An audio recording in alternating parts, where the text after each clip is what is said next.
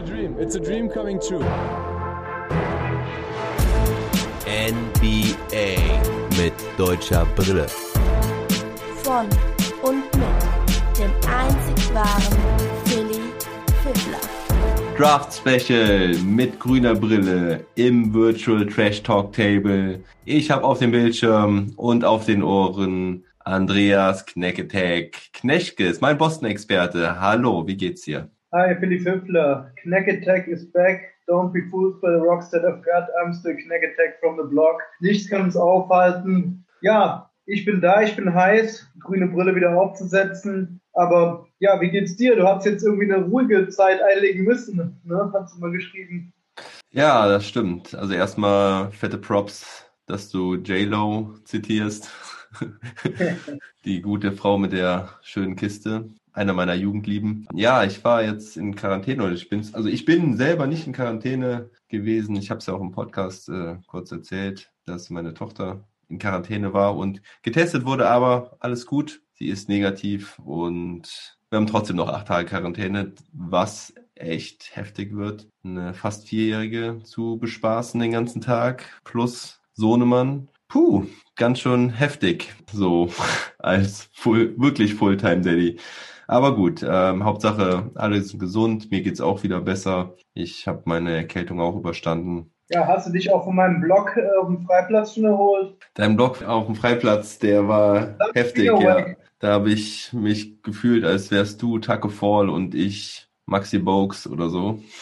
Dabei. Nee, äh? Draymond Waters, der kleinste Spieler der Celtics. Ist er? Ah, Ja. Wie groß ist er? Das musst du gleich wieder umrechnen. Äh, five foot, äh, five feet, Entschuldigung, äh, 10 inches. 1,80, ne? Nicht ganz, nee. Das sind dann ähm, 1,75 oder so. Five sind, five feet sind 1,50 und äh, 10 inches. 10 inches? Ja, 30 Cent. Ja, nicht ganz. Das sind, ähm, das sind dann 27 oder 28 oder so.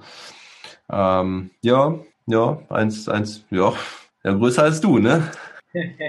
Aber ich habe dich trotzdem geblockt, darauf wollte ich eigentlich hinaus. Ja, hast du gut gemacht. Ja, Knecketech, ich freue mich. Wir haben uns ja was Schönes überlegt für den Draft, also ein Draft-Special mit grüner Brille soll heißen, wir quatschen so ein bisschen über den Draft, vor allen Dingen auch über die Top-Picks. Wir werden keinen Mock-Draft über 60 Teams und Spieler machen, was geil wäre, aber das würde sehr, sehr viel Zeit kosten und ich glaube, das wäre auch ein bisschen zu viel für die Ohren meiner Hörer. Aber wir werden die Top 5 werden wir uns angucken und dann natürlich auch mit den auf die Boston Celtics gucken. Vorher werden wir uns nochmal die Gesamtkadersituation der Boston Celtics angucken, also aus welcher Position kommen sie überhaupt, wie sind die Vertragsstrukturen, welche Spieler haben sie noch zum Anfang der nächsten Saison, also ne, was ist die Grundlage der Celtics. Dann werden wir diesen Mockdraft machen ähm, mit den Spielern 1 bis 5, da wirst du mir sagen, was du schätzt, was passiert. Und ich werde meine Vermutung geben.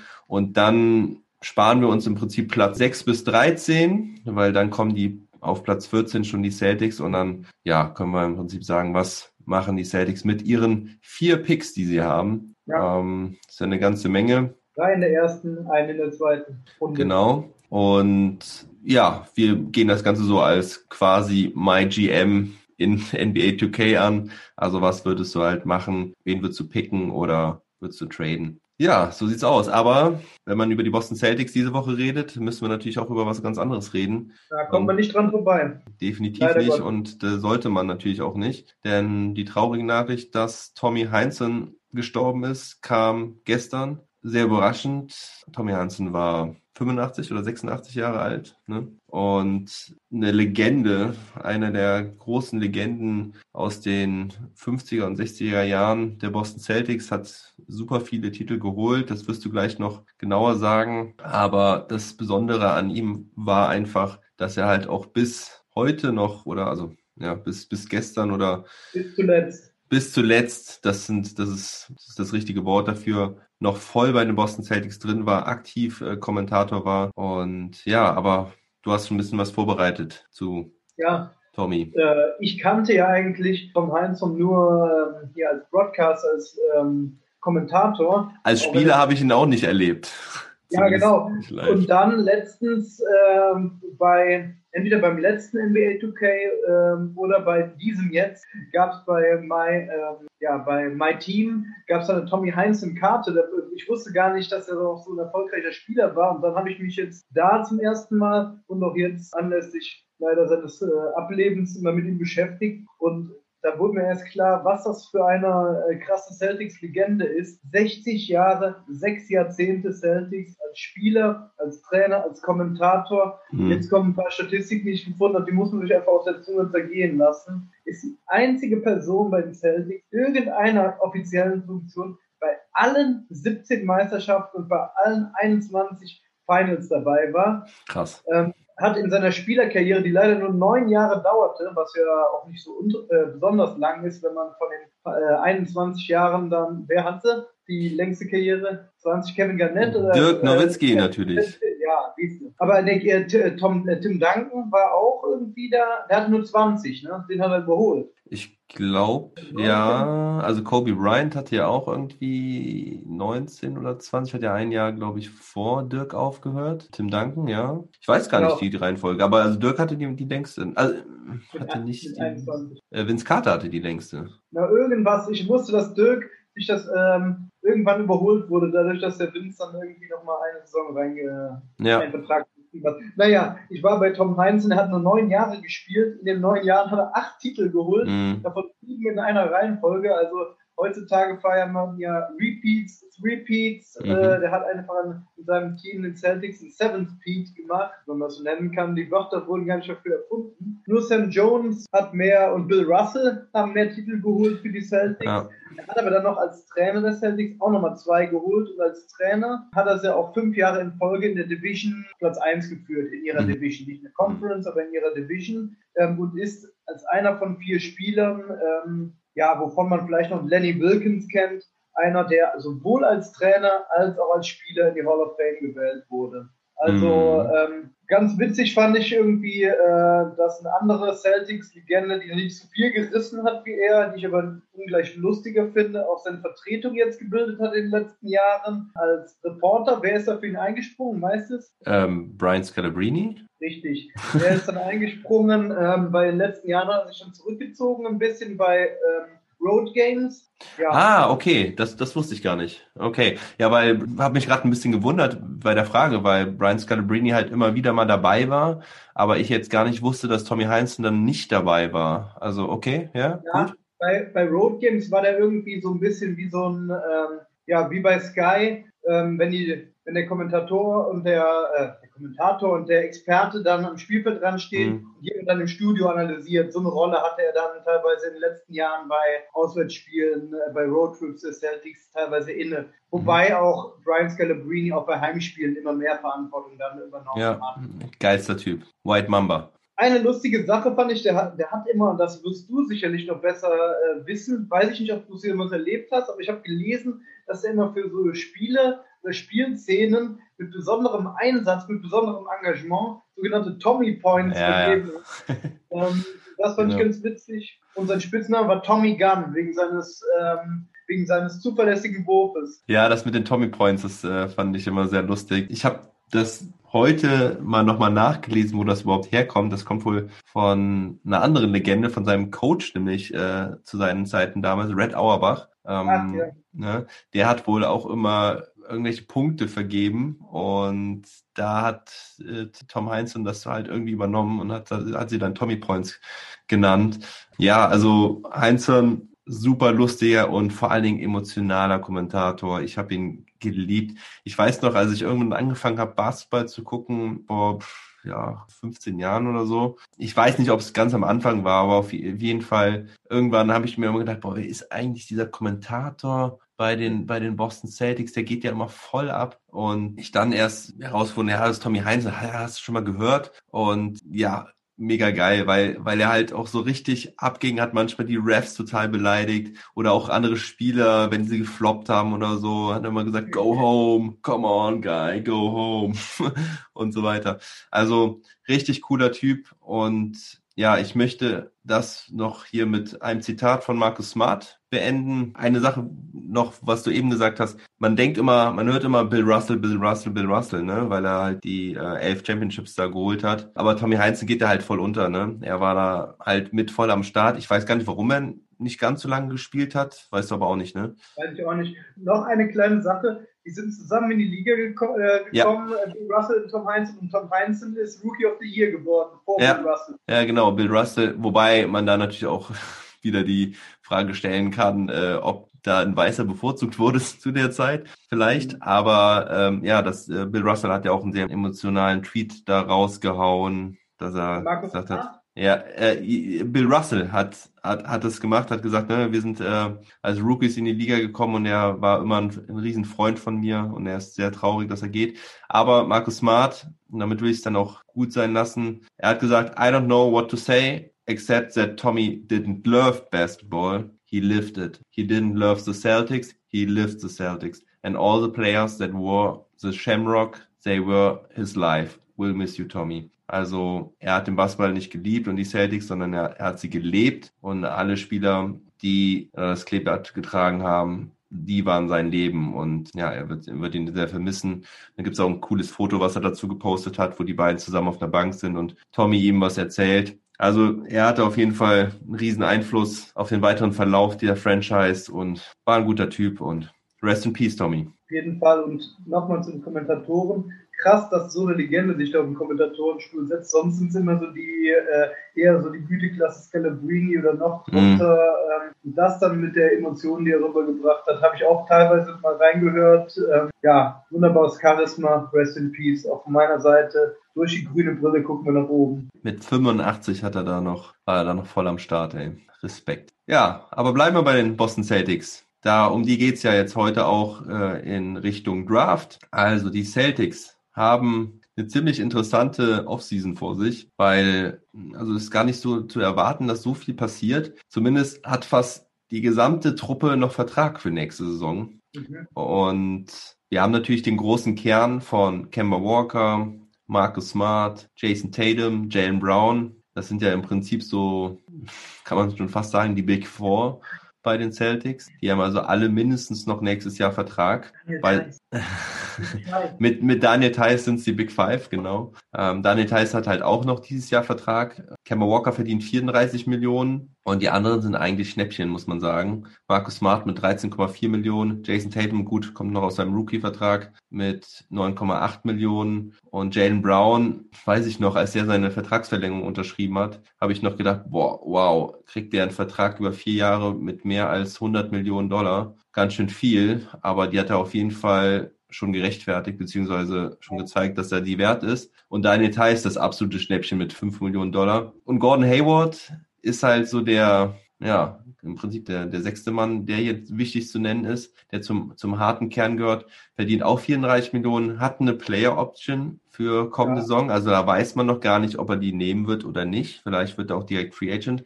Man kann es vom finanziellen müsste er es eigentlich machen, wobei man da auch sagen muss, es könnte sein, dass er aussteigt und nochmal einen langfristigen Vertrag sucht, weil diese Offseason ja auch nicht so viele dicke Free Agents auf dem Markt sind. Also könnte er auch anstreben, einen dicken Vertrag zu finden oder ja, ein Team, was besser auch, passt.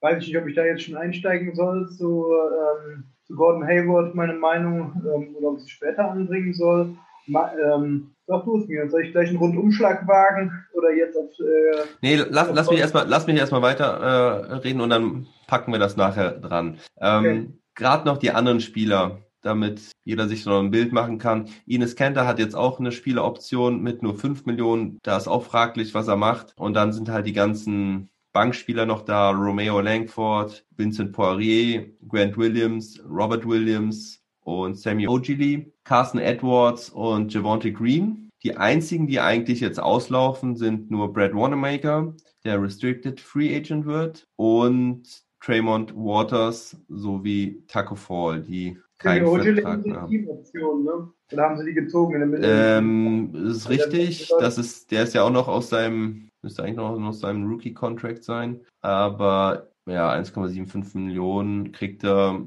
denke ich mal, werden sie verlängern, weil ja, ist ja schon ein brauchbarer Spieler, den du in Notfalls halt auch noch irgendwie traden oder waven kannst. Also ich glaube, auf die 1,7 Millionen kommt es nicht an. Die Celtics werden jetzt, glaube ich, kein Cap Space freischaufeln müssen, weil dafür reicht es dann auch wiederum nicht. Mhm. Ähm, 66, ja, wenn man so mal gerade zusammenrechnet, haben sie doch, ja, werden sie irgendwo an diese 100 Millionen kommen. Übrigens, der Salary Cap bleibt auch auf demselben Niveau wie letztes Jahr. Das wollte ich noch nachschießen nach dem letzten Podcast. Und war da noch was anderes, was offen war? Free Agency, wenn die beginnen. Ach so, ja, genau. Also die Trades können ab dem 16. November gemacht werden. Das hatte ich, glaube ich, schon gesagt. Dann am 18. ist der Draft und am 20. beginnt die Free Agency und die Verträge können dann unterschrieben werden in der Nacht von Sonntag auf Montag, also vom 22. auf den 23.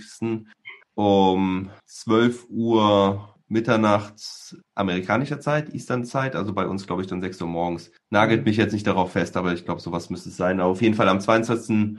November schon, also zwei Tage später, das ist normalerweise dauert diese sogenannte Moratorium sieben Tage. Das haben sie jetzt auf zwei Tage halt äh, verkürzt. Ja, so sieht's aus. Also das ist die Lage der, der Celtics von der Vertragsstruktur und sie haben halt vier Picks weil sie sich ja, ja über die Jahre ziemlich viele Picks angehäuft hatten. Danny Ainge hat dafür gesorgt, ich zeige sie jetzt gerade nochmal auf, also die Boston Celtics haben den 14., den 26., den 30. und sogar noch einen späten Zweitrunden-Pick an Position 47. Genau. Das ist die Ausgangslage der Boston Celtics. Ja, und jetzt würde ich dich einfach mal fragen, was denkst du denn, wie die Boston Celtics damit umgehen werden? Was brauchen die Boston Celtics und was wäre so die grundsätzliche Strategie, ohne jetzt zu viel vom Draft vorwegzugreifen? Okay, ja, also was die, äh, die Boston Celtics haben, damit frühstücke ich das direkt ab, mhm. äh, vier Draft-Picks,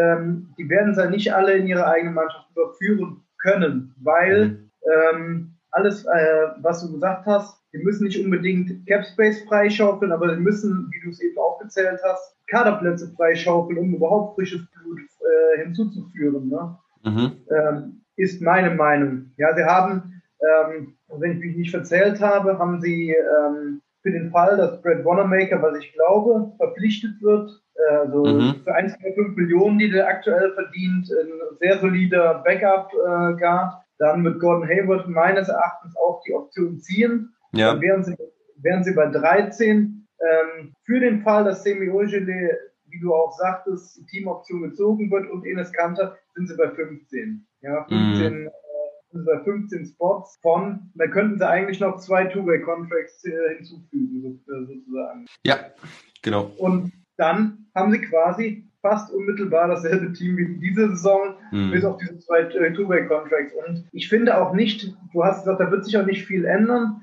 Das ist auch richtig, weil vor, der, äh, vor dem letzten Jahr sprach man von einem Überbrückungsjahr und die haben die äh, Erwartungen quasi schon äh, durchaus erfüllt, wenn nicht sogar leicht übertroffen. Mhm. Und eine weitere Strategie wäre ja dieses Jahr dann zu gucken, wie sich junge Spieler zum Beispiel wie Robert Williams, wie Grant Williams auch ihre Schritte intern sich entwickeln. Ja? Mhm. Ähm, was ja auch insbesondere Robert Williams, äh, der in Playoffs seinen Mann gestanden hat, ja durchaus gemacht hat. Mhm. Trotz, trotzdem, der Kern steht, hast du ja eben aufgezählt. Mhm. Ich denke, Gordon Hayward wird seine Option auch ziehen. Der mhm. kann dieses Jahr nicht äh, so viele, äh, nirgendwo so viel Geld verdienen wie diese 34 Millionen. Du hast recht, dieses Jahr gibt es nicht viele Teams, die heiß auf ihn sind, oder nicht viele, ähm, äh, gibt, könnte es Teams geben, die heiß auf ihn sind, so rum, weil es ja. nicht viele Free Agents gibt, so ja. rum. Ähm, und, und weil er ja auch eine recht gute Saison ja, hinter sich gebracht hat. Ne? Also die beste seit, seit er bei Boston war. Genau, äh, ist alles, äh, ja, würde ich sagen, ähm, legitim, sind alles legitime Punkte. Allerdings muss ich sagen, wenn ich mir das so vorstelle, wie es kommen wird, wird er auch, ist er durchaus in der Lage, nochmal so eine Saison hinzulegen mhm. und dann nochmal langfristig zu unterschreiben. Ich sehe nicht so ein Szenario wie bei Al Hofford kommen, ähm, der auf einmal dann einen Einjahresvertrag mit dicker Kohle, äh, einen langfristigeren Dreijahresvertrag annimmt, vor allen Dingen, weil Al Hofford äh, zu diesem Zeitpunkt schon 33 Jahre alt war und Hayward, ja, Hayward, der sowieso weniger auch über seine Athletik jetzt äh, im engeren Sinne kommt, ähm, erst 30 Jahre alt ist. Ja, also ich glaube auch, dass er verlängern wird. oder dass er die, die Option ziehen wird. Jetzt natürlich die andere Frage, wollen die Boston Celtics ihn denn auch behalten oder was machen die Celtics denn überhaupt? Irgendwo müssen sie ja schon versuchen, sich zu verbessern, oder? Genau, also da wäre ich jetzt hingekommen. Ich denke, ich habe mir drei Stichworte aufgeschrieben, brauchen weitere Qualität, weil Daniel Theiss, äh, unser Liebling, braucht Unterstützung im Frontcourt, qualitativ hochwertige Unterstützung. Finde ich, mhm. Big Man-Rotation sollte qualitativ besser aufgestellt werden. Dann Bench Scoring, und das eine kann das andere nicht ausschließen. Ich denke, das eine hängt mit dem anderen auch zusammen. Habe ich auch, wenn ihr, wenn sich unsere Hörer auch zurückerinnern, ich finde, die Celtics würde richtig geil so ein Glue Guy, so eine Mikrowelle äh, zu Gesicht stehen, mhm. ähm, der einfach mal alle zwölf Spiele so völlig random äh, auch 30 Punkte auflegen könnte oder und dann auch mal vielleicht ein paar Spiele überhaupt nichts trifft. Ja, die brauchen so einen, der äh, scored von der Bank und Blue Guy habe ich das Ganze deshalb genannt, weil solche Blue Guys teilweise auch in den Playoffs, äh, wenn alles von den Matchups aufeinander abgestimmt ist, ähm, ja, dann mit so einem 20-Punkte-Spiel, es müssen ja nicht 30 oder 40 sein, dann auch mal das Zünglein in der Waage sein kann. Also, ich würde mir wünschen, dass sie sich äh, einen ordentlichen Big Man holen und einen ähm, Blue Guy, der von der Bank kommt und ein paar Punkte einstreuen kann. Weil das war so letztes Jahr das Bench-Scoring, so ein äh, kleiner Makel, insbesondere wo äh, Markus Smart in die Startelf, äh, Start 5 gerückt, Start 11 ist Fußball. Ja. Ja, Markus Smart ist ja vor allen Dingen in die, ähm, wegen Hayward. in die 5 gerückt wegen, wegen Hayward, ne? Weil er, ja, wegen der Verletzung, ne? Also erst Verletzung, Verletzung. dann Vaterschaft ist er drin geblieben. Ja, äh, genau. Aber sonst kam Markus Smart ja immer von der Bank und ich denke, dass Markus Smart auch idealerweise weiter von der Bank kommen sollte. Hat, finde ich, einfach mal super funktioniert. Ich, in den Playoffs kannst du noch mal gucken, ob du das was anderes machst, aber dieses Bench-Line-Up, so geführt von diesem Krieger Smart, unserem Jungen, our boy, ja. Ja, finde ich eine gute Sache. Ich bin mir nur echt nicht sicher um Hayward in allen Ehren. Ich finde den Kerl super und ich finde es super, wie er letzte Saison gespielt hat. Aber der Vertrag läuft dann aus, es sind 34 Millionen und es gibt potenzielle Interessenten für ihn. Und ich meiner Meinung nach sollten die Celtics versuchen, ein guten, gutes Trade-Paket, um ihn zu schnüren. Auch wenn ich ihn wirklich gerne weiter bei den Celtics sehen würde, aber ich glaube, sie könnten ihn gut traden, vielleicht auch mit den Draft-Picks aber da komme ich vielleicht nachher nochmal zu. Ähm, ich glaube auch, dass die Celtics sich zumindest angucken, was sie für Hayward bekommen könnten. Ja, ich, ja. ich fände es, ähm, also gut, kann man jetzt wieder sagen, äh, Basketball ist ein Business, ähm, wird ja auch immer so schön gebetsmühlenartig wiederholt, wenn ein Spieler getradet wird. Ähm, es ist einfach auch so und es wäre fahrlässig, das nicht zu machen, ja, weil ja. die Celtics sind in einem Übergangsjahr, internes Wachstum der jungen Spieler, ähm, schön und gut, aber es gibt durchaus noch äh, Stellschrauben, an denen zu arbeiten ist. Und ja, so gerne ich das sehen würde, in guter alter Fußballmanager-Manier, dass dann so Talente so völlig durch die Decke gehen, aber mhm. es ist im Basketball, besonders in dem, äh, in der Range, wo die Celtics aktuell picken, mhm. eher unwahrscheinlich. Es gibt tausend Gegenbeispiele, angefangen von Kawhi, äh, über ja. Jimmy Butler, ja. Aber es ist nicht die Regel, dass man da seinen Franchise-Player in den Positionen pickt, wo die, äh, wo die Celtics picken und deshalb brauchen die auch externe Verstärkung. Ja, also das ist natürlich immer eine Glückssache. Also natürlich viel mit Scouting zu tun, aber du brauchst einfach sehr viel Glück und du kannst damit nicht rechnen, dass du einfach jetzt einen, einen super Spieler pickst, ja, der dich wirklich weiterbringt. Wie du schon sagst, an der Stelle der Boston Celtics, die denen ja nicht mehr sehr viel fehlt, zu einer Meisterschaft oder in die Finals zu kommen. Ich meine, sie waren jetzt schon ähm, letztes Jahr in den Eastern Conference Finals und die Jahre davor dann auch unter mit einer anderen, etwas anderen Mannschaft. Ja, das ist, man muss dann schon sagen, dass da war ja noch Kyrie da und so. Aber ich denke auch, dass es sehr wichtig ist, dass die Celtics was finden. Du hast eben gesagt, Bench Scoring und Big Man Rotation, ne? Sind für dich die zwei Punkte. Ich, mhm. für, für mich wäre ähm, optimal im Prinzip die Kombination daraus. Also jemand, der irgendwie auf der vier, vielleicht aber auch auf der drei noch spielen kann. Ähm, ja, vielleicht auch in einem Small Ball Lineup auf der fünf spielen kann, ähm, weil ich finde gerade so auf der vier fehlt ihnen so ein bisschen das Scoring von der Bank, ja, also auf der oder auf den Forward-Positionen, sagen wir mal so. Weil Center sehe ich halt mit Thais und Robert Williams schon eine relativ gute Rotation für, sagen wir mal, die Playoffs, ja, also weil Thais macht sein Ding. Robert Williams kannst du dann auch seine Minuten geben. Ich glaube, Vincent Poirier habe ich das Gefühl, dass er nicht mehr bei den Celtics spielen wird nächste Saison. Da gab es auch schon Gerüchte, als, als würde er wieder nach, nach Europa zurückgehen. Kann sein, ja, gab es Gerüchte. Bevor du weiterfährst, wäre auch einer meiner Streichkandidaten so oder so. Ja. Dann ist halt die Frage, was mit Ines Kenter passiert. Ob du den, wenn du den weiter behältst für 5 Millionen, ist auf jeden Fall okay, dass du den auch weiter in der Rotation hast. Also bei Center sehe ich gar nicht mal so den Bedarf, auch wenn das natürlich viele amerikanische Experten so sehen wollen. Wir mit unserer deutschen Brille sehen es nicht so. Also, oder ich zumindest nicht. Ich kann sagen, du siehst es nicht so, ich sehe es ja, so. Ja, also ich sehe das schon so Richtung, ne, du sagst Big Man, also auf der 4 definitiv, ja, würde ich jemanden haben, aber ich würde lieber jemanden sehen, der so eher ja, zwischen der 4 und der 3 spielen könnte Noch oder halt Flügel. Noch einen Flügel. noch einen Flügel, aber halt einen großen Flügel, weil da haben sie jetzt, sind sie ja jetzt nicht so breit aufgestellt. Da haben sie Du hast bestimmt Chandler Parsons auf Kurzwahl. Ruf den doch mal an. Chandler Parsons. Ob er sich nochmal die Schu äh, Schuhe schnüren will. Ja, der muss erstmal wieder richtig. Der muss ja wieder richtig gesund werden erst, ne? Der hatte ja einen bösen Unfall letztes Jahr. Hast du mitbekommen? Oh, das habe ich, das hab ich nicht mitbekommen. Ja, ja, der hatte einen ja. bösen Autounfall, wo ihm irgendwie, glaube ich, boah, ich glaube, es war sogar jemand, der betrunken war, der ist ihm irgendwie reingefahren und der hat richtig, richtig Probleme gehabt. Ähm, Okay. also, dann an der Stelle auch nochmal hoffe ich, dass alles gut ist. Ähm, ich habe einfach nur so als Ja. äh, an den Typ gedacht, äh, bei deiner Beschreibung eben in meiner alten My Team äh, NBA äh, Vergangenheit. Aber im Prinzip ist es so auch einer. Ja, das würde, der würde schon ganz gut passen. Das wäre, wär, also der, der gesunder Chandler Parsons von 2014, von 2015, genau, das wäre eigentlich so ein Typ, Würde vielen Teams gut zu Gesicht stehen. Ja, aber gut, die Frage ist natürlich, was passiert mit Gordon Hayward? Äh, in meinem Szenario, ich habe ja eben gesagt, vielleicht machen sie irgendwie einen Trade, ne? Und Ja, ja. entsprechend musst du dann halt jemanden eventuell auch viel als, als Starter wiederholen, also aus einem Starting Power Forward oder halt wirklich einen von der Bank. Mhm. Ja, weil Aber was, was, was denn so, hast du denn ein konkretes Szenarien im Kopf? Ich habe jetzt Nee. sogar Szenarien gelesen, ähm, dass da in der Theorie äh, ein Trade von äh, diversen Draft-Picks in der Zukunft, ähm, Semi Ogele, Carson Edwards, glaube ich, war's, ähm, oder Romeo Langford, einer von beiden, mhm. und Gordon Hayward gegen James Harden getradet wurde zum Beispiel. Ja. ja, Ähm, weil bei den Houston Rockets äh, ist ja auch irgendwie aktuell alles auf dem Markt, was nicht bei drei auf dem Baum ist. Ähm, ja, wird gesagt, ne? Also ich, Nee, das war auch einfach so eine Clickbait-Nachricht. Ja. Äh, Draufklicken einfach. Also zieh mir das vor. Ich wollte das eigentlich am Ende der Folge quasi zu den News noch so bringen, so zum, zum Abschluss ein bisschen random Stuff.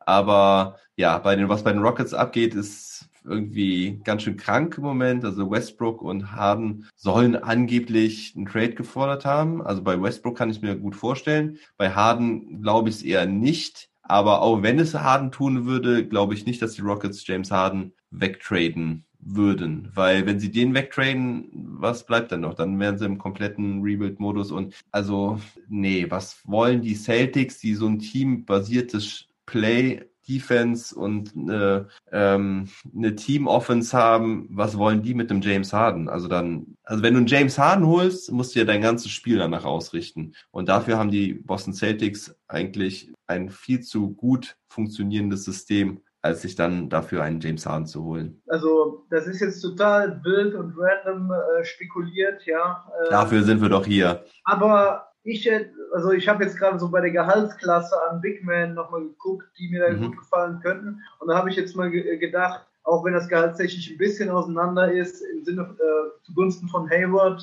ähm, aber ich könnte mir zum Beispiel auch sehr gut Andrew Drummond bei den Celtics vorstellen im Frontcourt. Ähm, Ja, ja, ja. und ähm, das wäre zum Beispiel ein Spieler, den ich sehen würde als ja, recht guter Verteidiger, Rebounder, Rim Protector, der natürlich ist er viel teurer als Thais, man darf jetzt nicht die Rechnung Mhm. aufmachen, viel teurer, vielleicht viel besser. Die sehen, sind schon gar nicht so weit auseinander von ihrer Leistungsfähigkeit und von dem, was sie mitbringen. Aber ich finde einfach, also ein komplementärerer Spieler, der größer ist, mehr Masse bringt, Mhm. ich frage mich einfach jetzt immer die ganze Zeit, wenn ich über Celtics nachdenke und Big Man denke, wer könnte Bam Adebayo zum Beispiel stoppen? Ne? So, also so als Mhm. Einzelspieler, 101. Dann denke ich wieder, Adebayo ist natürlich agiler als Drummond, das ist auch klar. Ähm, ja, das sind so die Fragen, die mich bei einem potenziellen Trade von Hayward in Verbindung mit einem Big Man so ein bisschen umtreiben aktuell. Mhm. Da gibt es auch nur eine Handvoll, die Bama dabei stoppen können, das ist mir auch klar. Ne? Ja. Äh, Boah, aber Andrew Drummond, weiß ich nicht. Der, der müsste sich, glaube ich, erstmal beweisen, dass er auch wirklich effizient spielen kann. Und ich glaube, wenn du Boston Celtics in dieser Zeit bist, dann möchtest du dir keinen Andrew Drummond ins Team holen, der halt ja- überhaupt, der halt überhaupt nicht werfen kann. Ja. Und wo du dein Spiel halt auch wieder so entsprechend eigentlich darauf abstimmen musst. Und ja, ich verstehe deinen Gedanken, was, was so Rim Protection und Upgrade im Rebounding auch angeht. Das würde er natürlich ohne äh, auf jeden Fall mitbringen. Aber ich bin einfach so überzeugt von Daniel Theiss, wirklich. Und das ist ja, ich auch, Ja. ich auch. ja, vielleicht, vielleicht wirklich ein bisschen zu sehr beeinflusst durch die deutsche Brille, aber der funktioniert so gut in dem System. Ich glaube einfach nicht, dass du den da wegholen willst, weil ich nicht weiß, ob du jemanden beibringen kannst, so gut wie Daniel Theiss zu spielen, um diese Offense in Schwung zu halten. Auch wenn sie natürlich nicht immer im, im, ganz im Schwung war in den Playoffs, aber die Regular Season zeigt da so viel Potenzial. Und tja, Könnten- Also ich bin, wir sehen es nicht durch die deutsche Brille, äh, die Statistiken geben uns ja auch recht dabei, dass es nicht nur emotional jetzt eingefärbt ist mit Daniel Theiss. mhm. Das ist, ja, dass seine, sein Aufstieg da durchaus ja, sehr solide und auch sehr gefestigt ist, der auch bei Brad Stevens eine gute Rolle spielt. Ich war nur, ich hatte nur meine Argumentation und dann dachte ich so, möglichst teuer, damit man irgendwie Gordon Hayward da möglichst eins zu eins drüber schiebt. Ja. Ich könnte natürlich, ich könnte es natürlich noch zuspitzen und sagen, man könnte ihn, um deine Anforderungen besser rüberzubringen, Hm. auch gegen Kevin Love dann äh, direkt traden. Äh, da kann der Kevin Love von draußen ein bisschen Dreier draufballern aus der Second Unit. Das wäre natürlich äh, ein übler äh, Vertrag, um einen Bank-Scorer dann zu holen. Ja, das Problem ist bei Kevin Love. Ich finde finde ich jetzt gar nicht mal so uninteressant mit Kevin Love, weil der würde dir natürlich echt nochmal Shooting mitbringen und auch eben, Rebounding. Ja, aber ähm, der hat halt einfach so einen saulangen Vertrag noch, ne? Und Ja, ja. das, ich glaube, den du dir auf gar keinen Fall ans Bein binden. Aber wer weiß. Ich meine, das, das könnte ja schon fast wieder passen halt mit, mit Gordon Haywards Vertrag, ne? Ja, eben, danach habe ich auch eher geguckt Ja. nicht danach, was ist realistisch. Ich bin auch nur im Osten, also wir können einen eigenen Podcast daraus machen, wenn wir jetzt alle interessanten Big Men Ja. Du hast mir den The Athletic äh, Podcast ans Herz gelegt und da kamen ein paar ähm, interessante Kandidaten, weil die Frage ist ja, Gordon Hayward wird wahrscheinlich bleiben, aber wenn sie ihn traden, holen sie sich dann Big Man, was holen sie sich? Bei dem Bench Scoring bin ich äh, eigentlich, habe ich ein paar gute Optionen, die auch in dem Podcast äh, kann man auch lobend erwähnen. Der Podcast war sehr gut. Hm. Ähm, ja, die auch mit der Mid-Level Exception durchaus bezahlbar wären. Ähm, da kamen namentlich drin vor Bryn Forbes, Damian Dodson und Etoan Moore. Hm. Ähm, ich Wer war der zweite? Entschuldigung? Den Äh, zweiten? Damian Dodson von äh, den Knicks, Shooting Guard, äh, hat so Ja. sechs, sieben Punkte oder sowas gemacht. Ja. Ähm, Also Bryn Forbes und Etwan Moore, ja.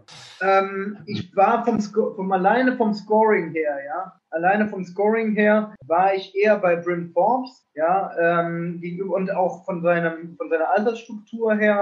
Ähm, Etwan Moore bringt natürlich mit 31 Jahren ein bisschen mehr als so ein Mhm. jüngerer Bryn Forbes, der, äh, gut, der ist 27 jetzt, aber Bryn Forbes hat, ähm, also ich habe mir so angeschaut, der hatte irgendwie 11, Komma irgendwas Punkte und ja, Edwan Moore hat auch immer so bei den Pelicans da so immer an der knapp unter zweistellig geknabbert, acht, neun Punkte. Mhm. Äh, beides sind solide Dreierschützen. Auf der anderen Seite denke ich mir, ähm, Marcus Smart wird ja wahrscheinlich, ich weiß es nicht, ob er als Shooting Guard oder als Point Guard äh, agieren wird ähm, von der Bank, weil ich sehe ihn auch eher von der Bank kommen.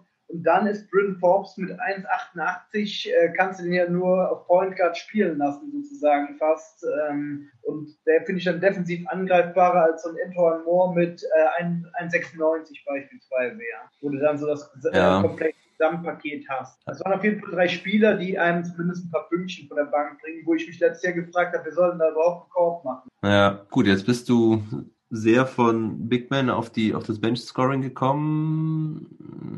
Hm, Waren ja auch die beiden Punkte, die ich äh, Ja, ja. Ja, okay. Also zwei Sachen dazu, um das damit auch abzuschließen. Daniel Theiss kriegt nur 5 Millionen und ich glaube, dieses Geld sparst du dir lieber auf der Position, behältst Daniel Theiss, weil er so gut funktioniert und gibst das Geld lieber für, für andere Spieler aus. Und zu dem Bench Scoring auf dem Flügel beziehungsweise auf der Guard-Position würde ich sagen, Eat One More ist auf jeden Fall die Mikrowelle, von der du gesprochen hast, die man haben, haben könnte. Ist ein Spieler, den ich immer cool fand. Bryn Forbes habe ich bei 2K in meinem Team jetzt mit, was spiele ich überhaupt? Timberwolves.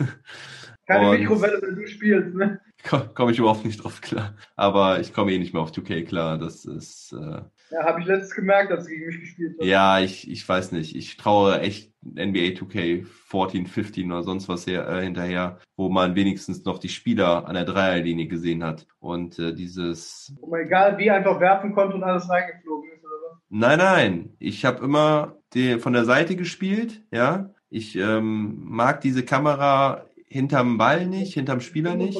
Ja, aber wie auch immer, selbst auch in der Kameraperspektive sehe ich einfach nicht alle Spieler auf dem Spielfeld und da komme ich nicht drauf klar. Tut mir leid, da, da kann ich kotzen. Krieg. Entschuldigung, nee, da werde ich, da werde ich echt krantig. Ja, was ist das denn? Dann steht da einer in der Ecke und du siehst den nicht und du siehst nicht, ob der Verteidiger direkt vor dem steht oder sonst was. Musst du blind hinpassen. Also Da wir sehen ja auch wieder viele Situationen gescheckt in der Pool, äh, die du wahrscheinlich dann produzierst. Ja. Ähm, Genau. Aber muss ich noch zu, meinem, äh, zu meiner Verteidigung sagen, das, was ich eben gesagt habe, war nur eine Option. Ähm, die andere Option ist ähm, der Draft. Aber da kommen wir später noch drauf, weil ich auch sehen könnte, dass man, und das ist das, was du sagst, man viele Spieler, die ähm, zurück zum Big Man zu kommen, nochmal ganz kurz, die man tradet, die man sich per Trade holt, sind ja schon gesetzteren Alters, dass man sich da nochmal einen jungen, äh, mit anderem physischen Baukasten ranzieht, der das auch lernt, wie Daniel Theiss zu machen, ja, so dass man da ein Komplementär, beziehungsweise Robert Williams, der Time Lord, äh, weiter seine Entwicklung so macht. Ähm, das würde ich natürlich auch sehen, ist ganz klar. Habe ich jetzt ich nicht denke verstanden.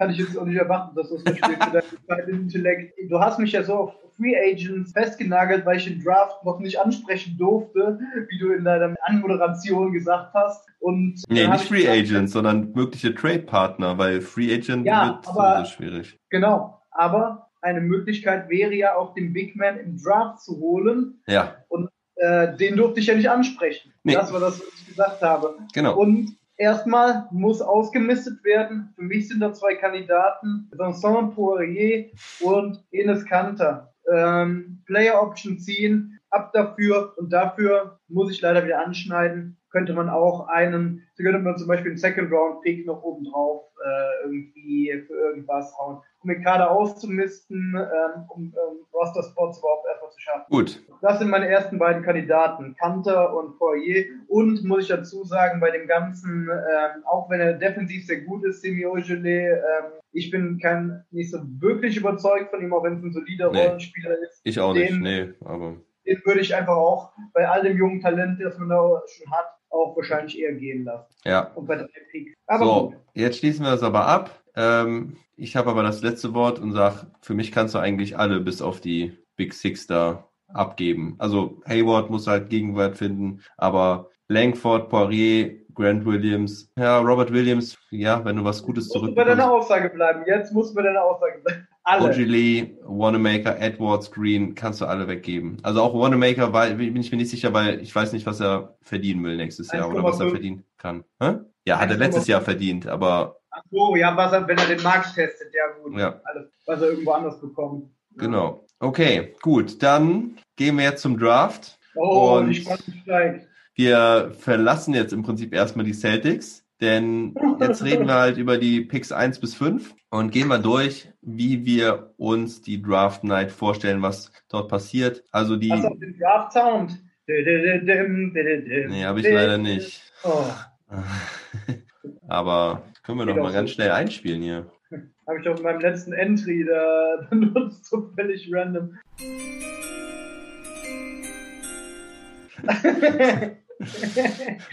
Ist schön, oder? Damit läuten wir jetzt den Draft ein. Ähm, wir machen einen Mock-Draft, also wir sagen, wie wir schätzen, die, dass die ersten fünf Teams, wie sie picken werden. Pick 1 haben die Minnesota Timberwolves, Pick 2 die Golden State Warriors, Pick 3 die Charlotte Hornets, Pick 4 die Chicago Bulls und Pick 5 die Cleveland Cavaliers. Dann erklären wir ja so ein bisschen natürlich auch, was das Team braucht oder was unserer Meinung nach das Team suchen wird im Draft oder ob sie vielleicht auch den Pick irgendwie abgeben wollen. Und ja, Tag Attack. ich bin gespannt. Ich weiß ja nicht, was du da dort gewählt hast. Wir haben uns also da nicht irgendwie abgesprochen oder uns die unsere Picks vorher zugegeben, sondern ich lasse mich jetzt gerne überraschen. Wen hast du an Pick Nummer eins? An Pick Nummer eins from, weiß ich nicht, ähm, Anthony Edwards. Georgia. Ja, from Georgia. Minnesota Picks. Anthony Edwards from Georgia. Ja, willst du kurz erklären, wieso und warum? Einerseits der beste Scorer im Draft, äh, relativ.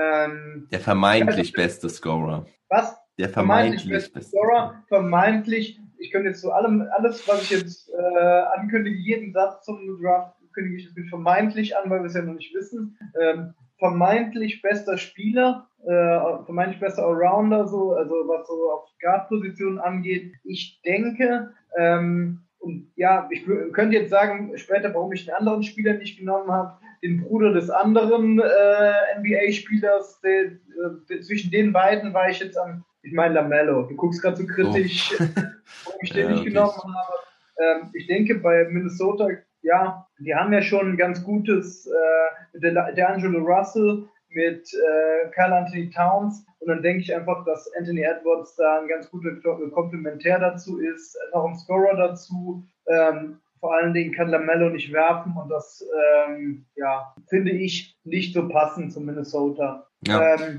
Ja, kein Flügelspieler, kein Flügelspieler. Wenn man jetzt ja denkt, eins ist besetzt, fünf ist besetzt, hochwertig, holen sie sich einen Flügelspieler, Ja. weil das ist ja die Frage, holt man sich den besten Spieler oder das, was man braucht? Äh, Habe ich aber jetzt keinen gesehen, der an eins der Bedarf geht. ja. Also für mich auch der absolut logische Pick. Ich habe ihn auch an einer Eins und genau mit der gleichen Begründung. Du hast Russell, du hast Towns, mit denen willst du die Zukunft gestalten. Wiggins haben sie letztes Jahr abgegeben, der sich ja leider nie so entwickelt hat. Und Edwards könnte quasi diese Position von Wiggins dann übernehmen, die man damals gedacht hat, also der Scorer vom Flügel. Meiner Meinung nach echt das Logischste. Du hast jetzt Lamello Ball schon angesprochen. Sehr interessant, Mhm. weil er ist in den letzten Tagen sehr hoch.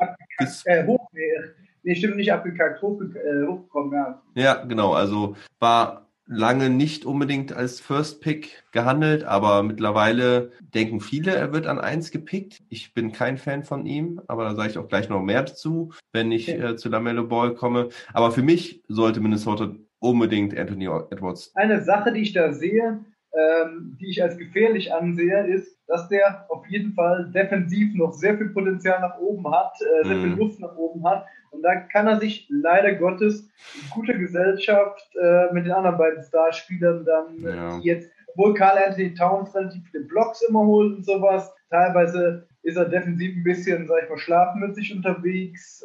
Ähm, er packt da ein Mhm. bisschen drauf, aber das sind beides nicht die defensiven Biester, äh, Russell und Towns. Und dann muss er wirklich, wir müssen alle zu dritt auch den Laden defensiv auch schmeißen, weil offensiv sehe ich da weniger Probleme. Also sehe ich da großes Potenzial bei den Bayern. Ja. Ja, ja, ja, eben. Also gut, die Defense müssen Die sie. hauen einfach alles 150 zu 149 weg. Ja, also ich glaube, die Timberwolves brauchen noch ein paar Jahre, um da rauszukommen. Aber gut, gehen wir zu Pick Nummer zwei. Jetzt wird's richtig spannend, denn da ist ein Team mit den Go Golden State Warriors, das ja nicht das klassische Team ist, was so hoch picken darf, denn sie haben ja eigentlich eine ganz schöne Star Power im Kader mit Steph Curry, Klay Thompson, Draymond Green und den eben genannten Andrew Wiggins. Mhm. Ähm, das ist so der Kern. Wiggins wollen sie dort aufbauen. Was machen die Golden State Warriors mit Pick Nummer zwei? Und weil du gerade angefangen hast, fange ich jetzt einfach mal an. Ja? an,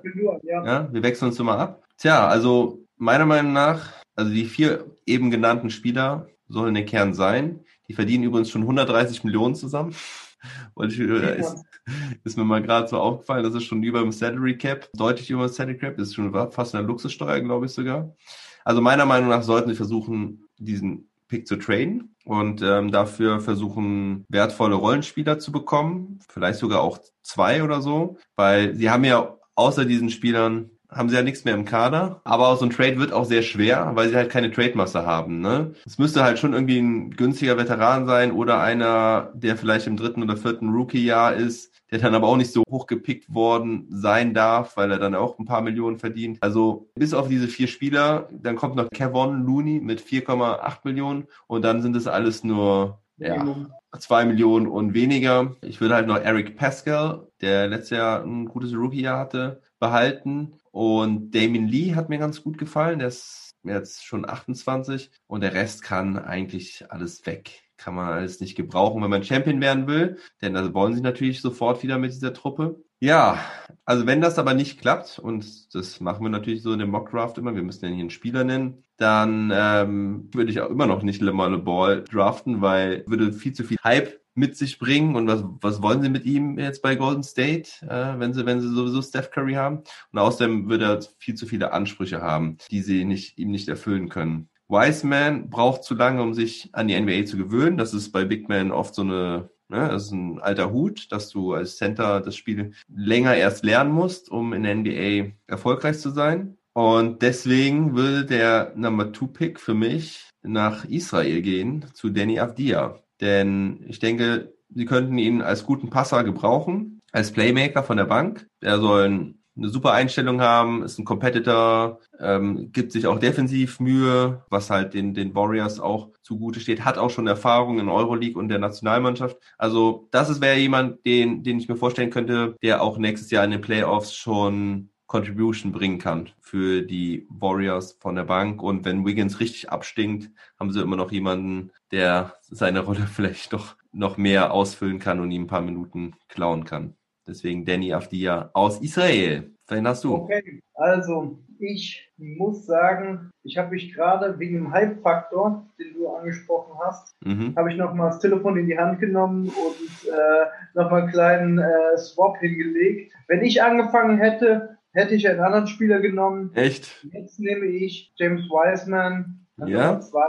Ähm, ja, weil Jetzt haust du deine fünf hier durcheinander, nach meiner Meinung. Ja, weil die ein, nee, das Argument, ich habe hier beide Namen stehen, Wiseman und den anderen Namen. Mellow Ähm, Ball. Ja, Lamello, genau. Ähm, einerseits denke ich, dass, also die habe ich beide bei zwei und bei drei stehen, ja. Mhm.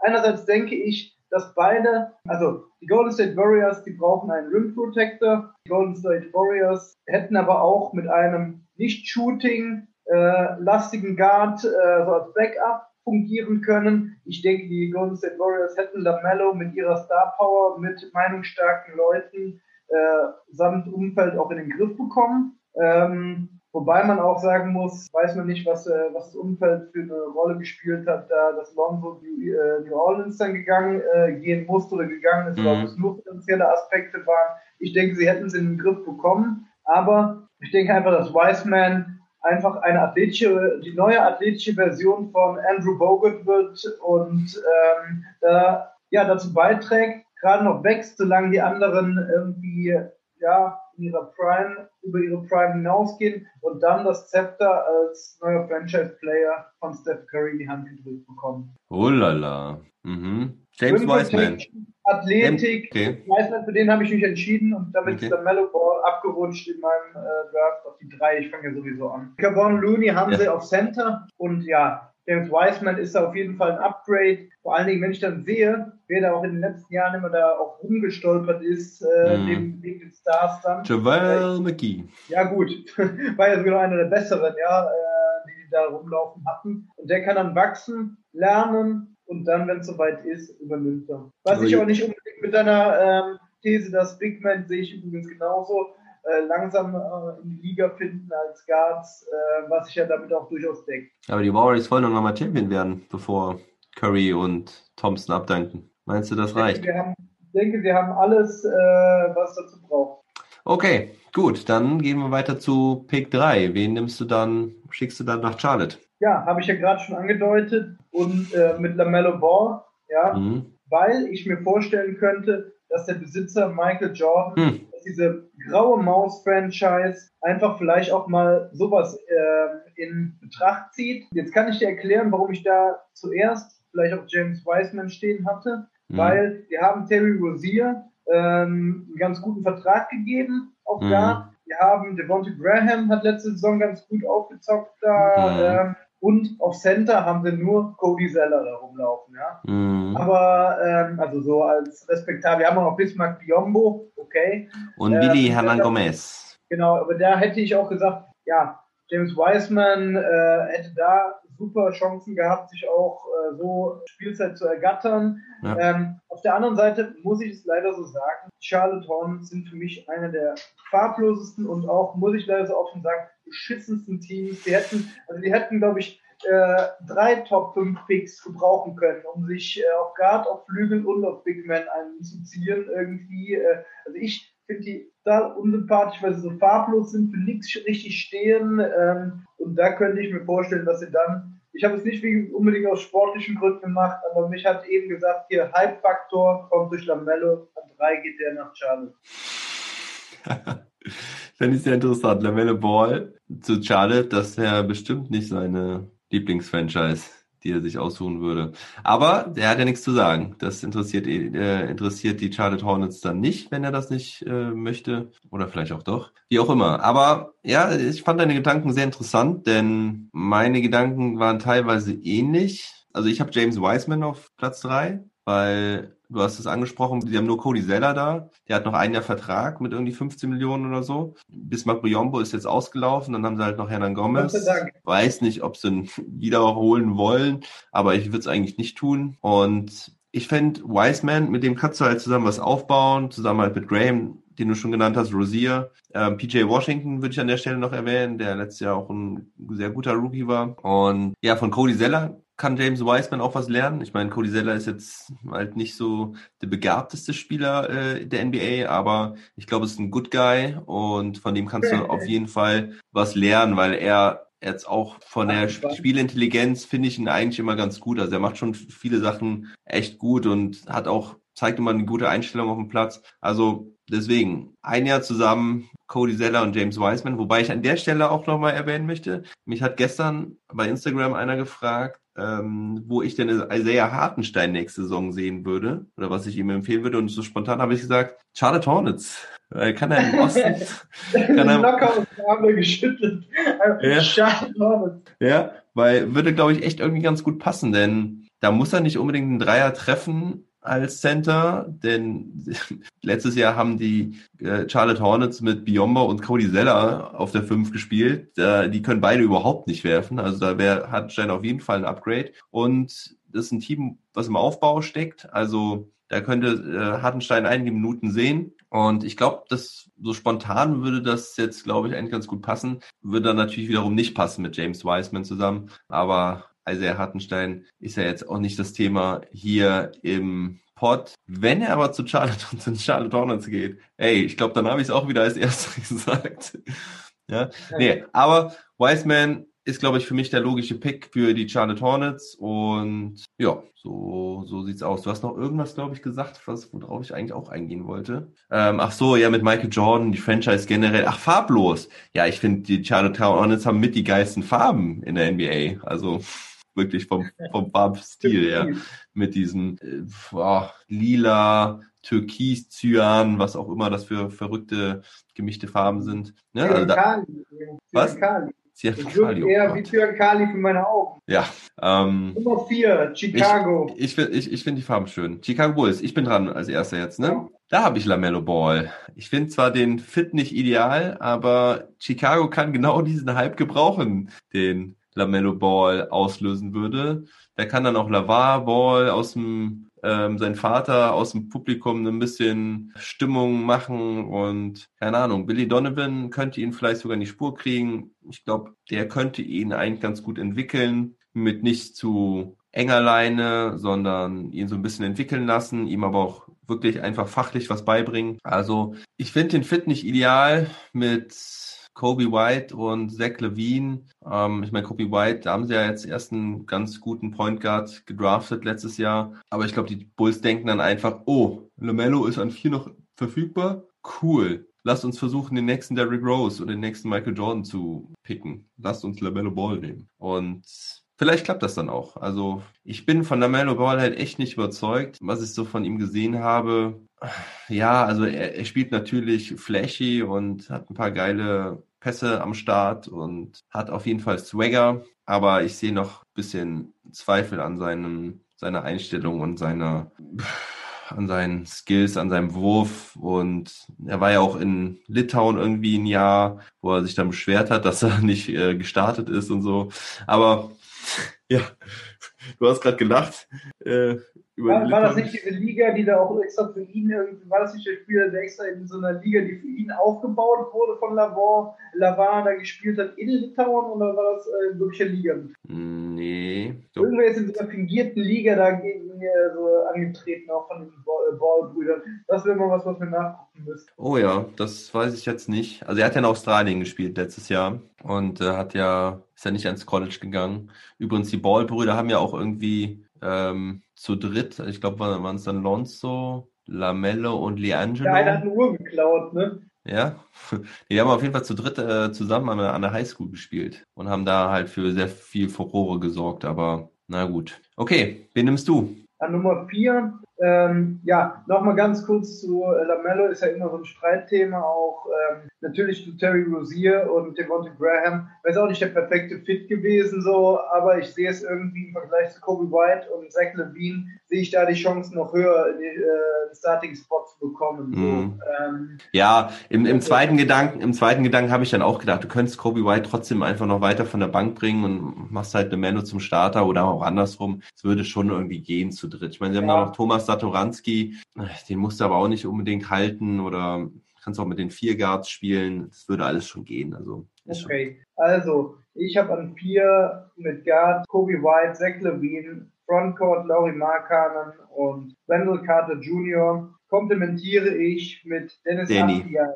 Ja, ja, habe ich mir schon gedacht. Würde eigentlich auch ganz gut passen, ja. Aber ich glaube halt, dass er, also in meinem Szenario ist er halt schon weg, aber sonst hätte ich auch gesagt, passt er eigentlich ganz gut da rein. Ja, also ist ja ein großer Spieler, kann werfen, hat ganz gute Ballhandling-Skills, kann so als Secondary Playmaker, also oder sage ich mal so als äh, Tertiär, äh, Tertiär auf Englisch, tertiärer Play Playmaker, wenn du Mhm. Zach Levine als äh, First und Second Ballhändler hast, ähm, da auch ein bisschen, äh, auch mal den Ball bringen ähm, und bringt halt auch ein bisschen Gefahr noch von draußen mit. Die Gründe für ihn hast du eben schon eigentlich erwähnt und deshalb äh, denke ich kurzum einfach, dass er gut dazu passt. Ende. Okay, gut. Und dann mach mit Pick Nummer 5 Cleveland weiter. Da bin Okay. ich gespannt. da ähm, bin ich gespannt. Also ich sage mal so, ich habe, ich habe ein ähnliches Konstrukt aufgebaut wie bei den Chicago Bulls als erstes mit äh, Sexton und Garland auf Guard und Love und Drummond im Frontcourt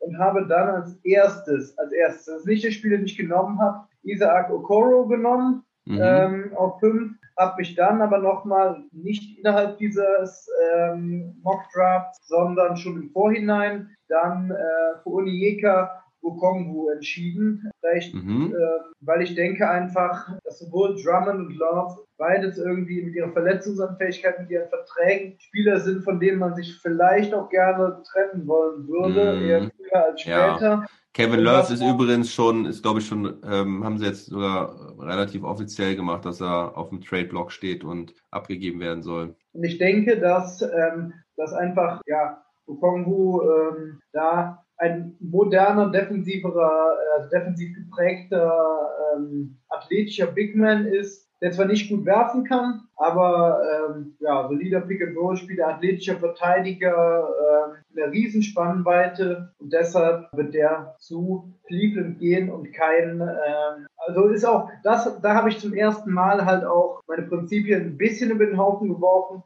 Ich fand einfach, es war der beste Spieler, der noch, für mich der beste Spieler, der da war noch. Und Mhm. deshalb habe ich da jetzt keinen Flügelspieler genommen, der ja auch ganz gut zwischen Sexton Garland und Love Drummond gepasst hätte einfach. Mhm. Okay. Den hast du. Finde ich, finde ich nachvollziehbar. Ja, also ich denke auch definitiv, dass die Cavaliers eigentlich bis auf Sexton, den sie weiter aufbauen wollen und vielleicht C.D. Osman, in denen sie noch was sehen, weil der hat auf jeden Fall Potenzial. Also Osman, boah, ey, wenn du den mal bei der türkischen Nationalmannschaft gesehen hast, Lecco Mio, also der hat echt was drauf. Also dass sie um die, um die beiden was aufbauen. Kevin Porter hat letztes Jahr noch ganz gut was gezeigt, ab und an mal mit Abstrichen. Also ich habe an Nummer 5 dann Obi Toppin, Power Forward.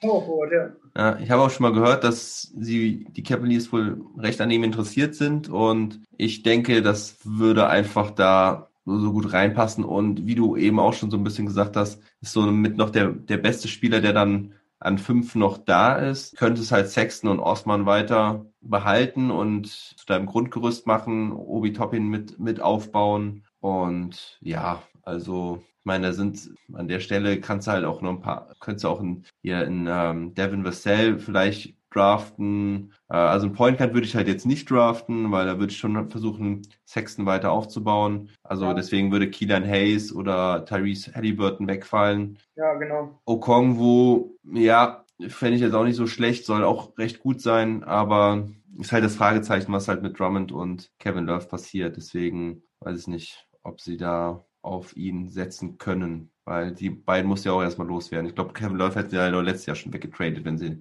ihn wegtraden hätten können. Ja. So, deswegen, das sind, ja, das waren dann meine ähm, fünf. Ja, und dann ja, sind ja dann Eigentlich war- in der Folge sind ja wirklich einige interessante Spieler noch da. Also der, der Draft gilt ja als sehr breit, in der Spitze nicht so top. Es sind sehr viele junge Spieler äh, da. Also Anthony Edwards, das wollte ich eigentlich auch noch sagen, dass er ist ja auch erst gerade 19 geworden. Es sind viele dabei, die erst 19 sind. Keelan Hayes hat bei Ulm gespielt, interessanter Junge. Tyrese Maxey, ich nenne jetzt einfach mal ein paar. Aaron Neesmith, Patrick Williams, ähm, RJ Hampton, Also, hat er auch im Ausland gespielt, auch in Australien, glaube ich. RJ Hampton? Meine ich zumindest. Weiß ich nicht. Kyra werden auch nur nicht bei dem College, sondern einfach bei USA gelistet. Ich meine mal gelesen zu haben, äh, dass Ja. auch in äh, gelistet war. Ja, Kyra Also, Lewis Jr. Ja, also wird, wird sehr spannend, was dann so in der Folge passiert. Und jetzt gehen wir Deutscher sein, leider. leider nicht, nein. Auch, also das, die deutscheste Brille hast du eigentlich bei Kilian Hayes, weil er halt in Ulm gespielt hat. Ich glaube, sonst ist Ja, ähm, nicht, nicht viel aus deutscher Brille sagen zu können, oder? Nee, Ja. leider nicht. Leider nicht. Leider nein, leider gar nicht. Okay, aber dann gehen wir mal weiter zu Pick Nummer 14, denn dann kommen die Boston Celtics und jetzt kannst du einfach weitermachen. Wie verläuft der Draft der Boston Celtics? Okay, also, ja, die Zuschauer haben sich ja bestimmt viel Zeit mitgebracht. Ich habe mehrere Szenarien aufgezeichnet Mhm. und kann mich auch jetzt noch nicht richtig, aber manchmal passiert es ja, wenn wir darüber reden, für Mhm. eine spezielle Ausrichtung entscheiden. Weil vieles von dem, was wir bereits gesagt haben, hängt ja auch damit zusammen, ne, wie, äh, die picken werden. Also, Mhm. dieses Jahr haben wir vier Picks, drei in der ersten Runde, 14, 26, 30, einen in der zweiten, 47. Mhm. So, nach dieser Saison haben sie jetzt aktuell über ihren eigenen Pick hinaus keine weiteren Picks aus den vergangenen Drafts und sowas. Das ist das letzte Jahr, Mhm. Wir immer so viele First-Round-Picks haben. Mhm. So, ich denke, in Anbetracht der Tatsache, was ich ganz am Anfang gesagt habe, ähm, dass die Celtics ja auch viele Roster-Spots schon voll haben, viele Kaderplätze sind belegt, dass die vielleicht auch versuchen könnten, einen Pick zum Beispiel ins nächste Jahr mitzunehmen. Ja? Mhm. Einfach äh, mal die Situation zu evaluieren, nicht zu viel junges Talent jetzt da reinzubringen, sondern zu gucken, ah, mal sehen, was nächstes Jahr geht, wir nehmen einen mit. Oder vielleicht auch zwei, mal sehen, was geht. Ich weiß, dieser Markt ist ja sehr fluide, flexibel. Das ist eine Möglichkeit. Die zweite Möglichkeit wäre, Picks zusammenzulegen und deren Wert zu maximieren. Hier Mhm. hatte ich mir insbesondere an Nummer 7 die Detroit Pistons ausgeguckt, in der Hoffnung, da kam ich ja wieder zu meinem, äh, dem, was ich gesagt habe, über einen Draft einen Big Man zu holen. Da käme ich dann zu meinem geliebten Onyeka Okungwu äh, zurück, Ja. den du höher gesehen, also den du nicht in der Top 5 drin hattest. Mhm. Er hatte auch eine hohe Bandbreite zwischen 5 und 9. Ich habe ihn teilweise bei Experten auch auf 10 oder 11 gesehen. Der wäre ja dann bei vielen an 7 noch zu haben. Mhm. Das fände ich nochmal eine schöne Ergänzung, wenn die Celtics es schaffen würden, äh, ihre Picks zu maximieren. So hätten sie dann äh, zwar nur einen Pick, aber könnten sich einen qualitativ hochwertigen Spieler dafür holen. Ne? Also du meinst, wenn ich das nochmal zusammenfassen darf, du meinst also, dass die Boston Celtics mehrere Picks eintauschen, um den siebten Pick der Detroit Pistons zu bekommen. Genau. Ja? Warum wollen die Detroit Pistons ihren siebten Pick denn abgeben? die Detroit Pistons, die sind eine Mannschaft, hängt irgendwo so dazwischen. Die brauchen jetzt nicht, ja, auf der einen Seite könnte man jetzt sagen, die, die brauchen einen Top-Spieler, aber du sagst ja auch selber, der Draft, der ist nicht in der Spitze so krass besetzt, sondern sieben ist schon vieles, was so wirklich game-changing oder richtungsweisend dann sein kann, ist weg. Das war meine ähm, Erwartung. Ja. Die sind sie brauchen de dennoch junges Talent, äh, Nachwuchsleute, die diese haben, die halbwegs jungen wie Son Makir äh, oder Luke Kennard, die sind alle nicht so richtig eingeschlagen Mhm. und deshalb würde es ihnen gut zu Gesicht stehen, einfach zum Beispiel zwei Picks zu haben äh, oder vielleicht sogar drei, ich weiß jetzt Ja. nicht, äh, ja, um dann einfach Masse statt in der Spitze Ja. die Klasse zu akquirieren. Das war Ja. mein Gedanke. Und vielleicht auch mit einem Lucky Shot dann halt wirklich einen von den dreien, wirklich einen guten Ja. zu draften. Ja. Mhm. Nummer 30, Jimmy Butler ist an 30 weggegangen. Ja, Also Gibt's, gibt's massig Beispiele. Massig Beispiele, Ja. genau. So, das wäre der zwei, das erste Szenario. Machen so, die holen ihre Drafts, äh, ihre Picks, die Celtics, und gucken, dass sie ein, zwei auf nächstes Jahr, ähm, ne, weil sie nicht äh, alle äh, Roster-Spots mit Drafts voll machen wollen. Erstes Szenario. Zweites Szenario, Wert maximieren, äh, zum Beispiel den Big Man zu holen. Wenn wir über Big Mans reden, also das dritte Szenario habe ich jetzt einfach mal so aufgezeichnet, die würden wirklich alle Picks jetzt einfach so holen, ja, wie sie die haben. Ja. Ah, Das, das glaube ich zwar nicht, ähm, wobei doch, das könnte passieren, indem sie zum Beispiel bei 30 und 47 Draft and Stage, also den Draft nur in Europa lassen. Äh, ja. Da habe ich an, äh, also da hätte ich Nummer 3 an 14. Eine Alternative wäre Alexei äh, Pokusewski. Mhm. Ja, ähm, einerseits füllt er aus, was ich wollte mit Big Man. Von der Größe her ist zwar sehr schmächtig noch, aber ist eine Komponente bei den Celtics, die sie, die auch vielleicht dir gefallen könnten, weil er nämlich, er hat Ballhandling-Skills, ähm, sogar für einen Big Man und er kann sogar halbwegs Dreier werfen. Das ist Mm. das, was von den Celtics heiß aus der Ecke ähm, keiner so richtig konsistent kann. Ja, der alte Serbe. Da, den habe ich auch noch auf der Liste. Mhm. Den habe ich auch auf der Liste. So, an 14 habe ich sonst, Big Man hatte ich Jalen Smith, hatte ich sonst an 14 Pokusewski, wird teilweise, äh, wird teilweise auch in den 20 noch geratet. Den hatte ich aber so als, man sollte ihn vielleicht früh holen. Wenn es um Big Man geht, habe ich noch Jalen Smith an 14 auf dem Schirm als eine Alternative. Die andere Alternative, die ich da hatte, ähm, also gut, ich kann auch was zu Jalen Smith kurz sagen. Jalen Smith wäre auch äh, 6 foot 10 äh, Inches, also fast ein 7 Footer. Ähm, Mhm. Der hat, ähm, ja, der kann eigentlich, ähm, der hat sogar 37 Prozent äh, äh, Drei-Punkt-Würfe und äh, 75 Prozent Freiwürfe am College getroffen. Also er Mhm. kann durchaus werfen. Länge äh, passt. Ähm, effektiver Shotblocker, hat, weiß ESPN zu berichten. Ähm, trotzdem muss man sagen, dass er teilweise nochmal ähm, gegen Powerforwards in der Verteidigung es manchmal schwer hat. Das wäre Jalen Smith, den ich an der 14 auch sehen würde. ESPN hat ihn an 19 gerankt, Pokusewski an 18. Ein weiterer Spieler, der vielleicht noch an 14 verfügbar ist, der eher in die Kategorie Glue Guy, Bench Scoring passen würde. Ähm, wo haben wir ihn jetzt? Das wäre Aaron Naismith. Mhm. Ja. Ja. Vanderbilt, der wird an äh, 13 geratet. Ähm, der ist ein großer Shooting Guard, 6 foot 6, ein guter Verteidiger, eine große ähm, und, äh, Bandbreite und der kann auch werfen. Kann auch auf der 3 spielen, ne? Also Genau, eben. Mhm. Den habe ich so als Glue Guy Ben Scoring. Diese beiden Punkte habe ich wieder versucht, über den Draft dann abzubilden. Ja. Die habe ich an 15. So. Wenn ich das weitermachen würde, hätte ich an 26 versucht, ob du dann noch zusätzlich den äh, Alex äh, bekommst. Der wird Mhm. wahrscheinlich schon weg sein. Mhm, das weiß ich nicht. Das weiß ich nicht. Ist, glaube ich, so ein europäischer Big Man, der gerne mal weit fallen kann im Draft. Ja, aber bei ESPN ist er an 18. Ich habe ihn auch schon tief in den 20ern gesehen, sodass er an 26 noch da gewesen wäre. Also bei NBA Draft.net, äh, was eigentlich auch eine ganz gute Quelle ist, äh, ist er sogar in der zweiten Runde. Ja, genau. Trotzdem finde ich ein interessantes Projekt, aber muss ich auch wieder dazu sagen, ich habe ein Fable für europäische Spieler. Hm.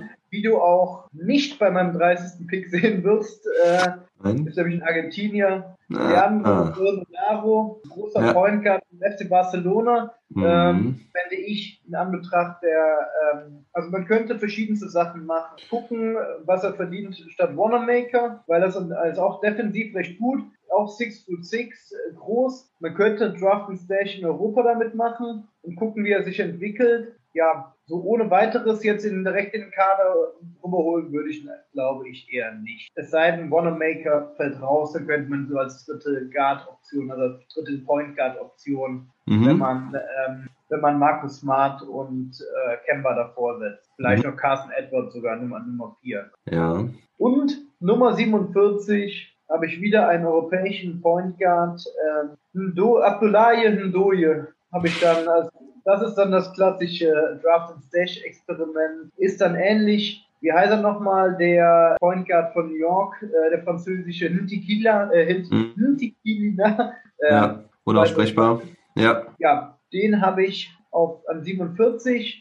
Bei ESPN ist er, äh, ist er nicht unter den ersten 50, mit denen sie ihn überhaupt haben, drin haben. Äh, ah ja, doch, die haben ihn an 51. Ja. Äh, er ist sogar 6 foot 7, ja. Und ich muss sagen, großer Guard, Pick and Roll, ähm, und er ist jetzt 21 und hat 65% True Shooting. Ja. Für einen Guard nicht so schlecht. Ja. Gut, bist du durch? Ich bin durch. Das Ja, waren die Szenarien. drei Szenarien. Nicht alle dieses Jahr nehmen. Zweite Wert der, äh, der Picks maximieren und Jeka Okongu an sieben holen. Und drittens Geheimtipp Alexei Pukusewski als Big Man. Aber drittes äh, Szenario war einfach alle Picks so nehmen und dann die Roster-Spots über Draft and Station nicht alle voll machen. Was wäre dein Favorit, wenn du dich entscheiden müsstest? Mein Favorit wäre, glaube ich, hm, ich denke, Wert, Wert maximieren und Jeka Okongu. Ja. Mein Lieblings. Wobei ich natürlich, aber das ist immer so ein bisschen, Alex, äh, Alexei Pokusewski würde ich schon gerne sehen. Hm. Äh, aber die anderen, die Drafts zu hoch, äh, sind, ich kenne mich zu schlecht an 30 und 47 aus. Ähm, Hm. ob man wirklich die Picks dieses Jahr dann holen muss, um Draft und Station Europa zu machen, oder ob man sie dann im Szenario 1 äh, dann einfach auf nächstes Jahr vertagt. Ne? Oder eine Mischung macht, bei einem Draft und Stage eigenen ins nächste Jahr mitnimmt. Da muss ich sagen, kenne ich mich in der letzten Runde, in den hinteren Platzierungen zu wenig aus und weiß auch nicht, was die Celtics dafür bekommen würden. Es sind ja so viele Unwägbarkeiten im Spiel. Deshalb einfach alle eintauschen und Jeka und Kongo holen und glücklich werden. Okay, wow. Also äh, sehr interessant auf jeden Fall. Ich versuche mal mit meiner Antwort auch so ein bisschen drauf einzugehen. Also du hast auf jeden Fall auch ein paar Namen genannt, die ich auch ganz interessant fand. Aber ich versuche es ein bisschen abzukürzen, denn meine Ich schweife doch nie aus. Bevorzugte Variante ist nämlich wirklich nur auf einen Spieler so wirklich zu setzen und den anderen, die anderen Drafts zu tauschen. Entweder für Future Picks, also vor allen Dingen Future First Rounder irgendwie, oder vielleicht halt auch im Trade-Paket zu Gordon Hayward. Das habe ich ja vorhin schon angesprochen. Was für mich die zentrale Frage ist, ob du ein Paket um Hayward schnüren kannst, was dich irgendwie weiterbringt. Denn ich denke, mehr als ein Rookie bringt dir jetzt nichts in diesem Boston Celtics Team. Du hast einen großen Kader mit vielen Spielern, wo auch viele schon oder viele noch an der, der, viele noch am Anfang ihrer Karriere stehen. Also Grant Williams, Carson Edwards, Javonte Green, auch Tremont Waters zum Beispiel. Das sind alles Spieler, die können auch noch richtig gute Spieler werden. Also Grant Williams finde ich zum Beispiel sehr interessant. Äh, hat mir auch immer wieder gut gefallen, auch in, selbst in den Playoffs sogar noch. Spielt immer mit extrem viel Hustle und Leidenschaft. Selbst Sammy Ogilvy, wovon ich auch nicht der größte Fan bin, aber selbst der könnte sich, finde ich, noch zum guten Rollenspieler entwickeln. Also ich finde, es bringt jetzt den Celtics nichts, wenn sie sich noch zwei weitere Rookies holen, die sie jetzt auch irgendwie noch austesten und gucken, ob sie ins Team passen. Da würde ich lieber schauen, dass sie von den jetzigen Spielern, die sie haben, sich vielleicht noch ein, zwei rauspicken, wie ein Grant Williams zum Beispiel, oder auf der Guard-Position müssten halt meiner Meinung nach eine Entscheidung treffen. Müsste halt Langford, äh, Green oder Waters vielleicht sogar auch. Waters ist ja ein Two-Way-Contract gewesen. Ne? Mm, genau, ob sie den vielleicht äh, raufstufen oder halt auch Carson Edwards, ob sie auf den setzen wollen. Das sind alles Spieler, die können was und deswegen, wenn meine, ist mein bevorzugtes Szenario wirklich jemanden zu draften, der irgendwo auf Power Forward, vielleicht sogar auch auf Center. Äh, du hast, ähm, ähm, wie heißt der jetzt, Posukewski? Pokusewski. Po, Po, Nenn ihn Alex. Ich nenne ihn Alex, ja.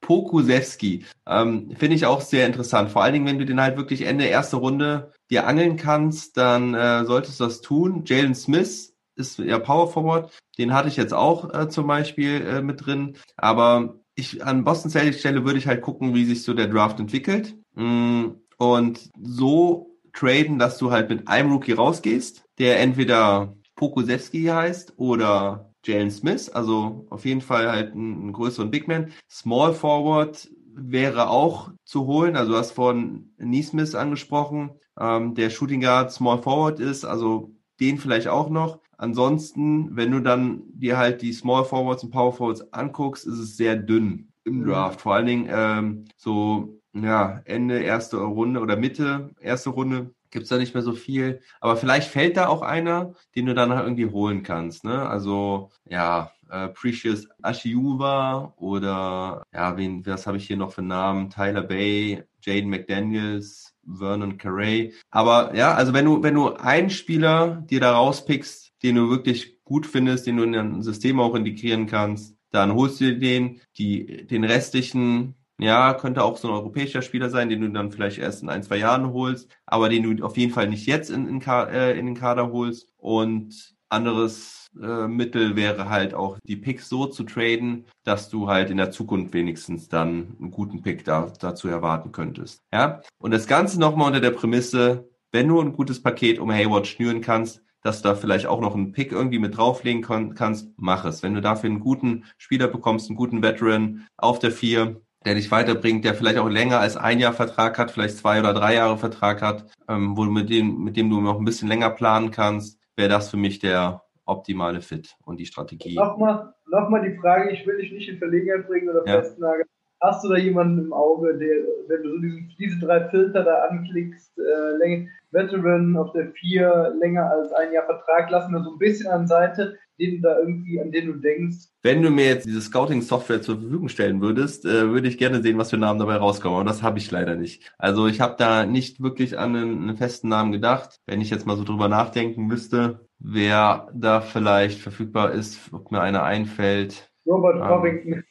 Robert Covington fände ich jetzt eigentlich sehr interessant. Ja, wäre ein guter Mann. Spielt gute Defense, kann normalerweise einen Dreier treffen. Ähm, hat meiner Meinung nach äh, Championship-Kaliber, äh, Robert Compton. Aaron Gordon fände ich auch interessant. Also da nennst du mir bei ganz gute, aber ich weiß nicht, ob Aaron Gordon so wirklich das Championship-Kaliber hat. Also ich weiß nicht, ob du mit dem eine Championship holst. Ich glaube eher, dass der keinen Bock hätte, sich auf die Bank, auf eine Bank zu kommen bei den Celtics.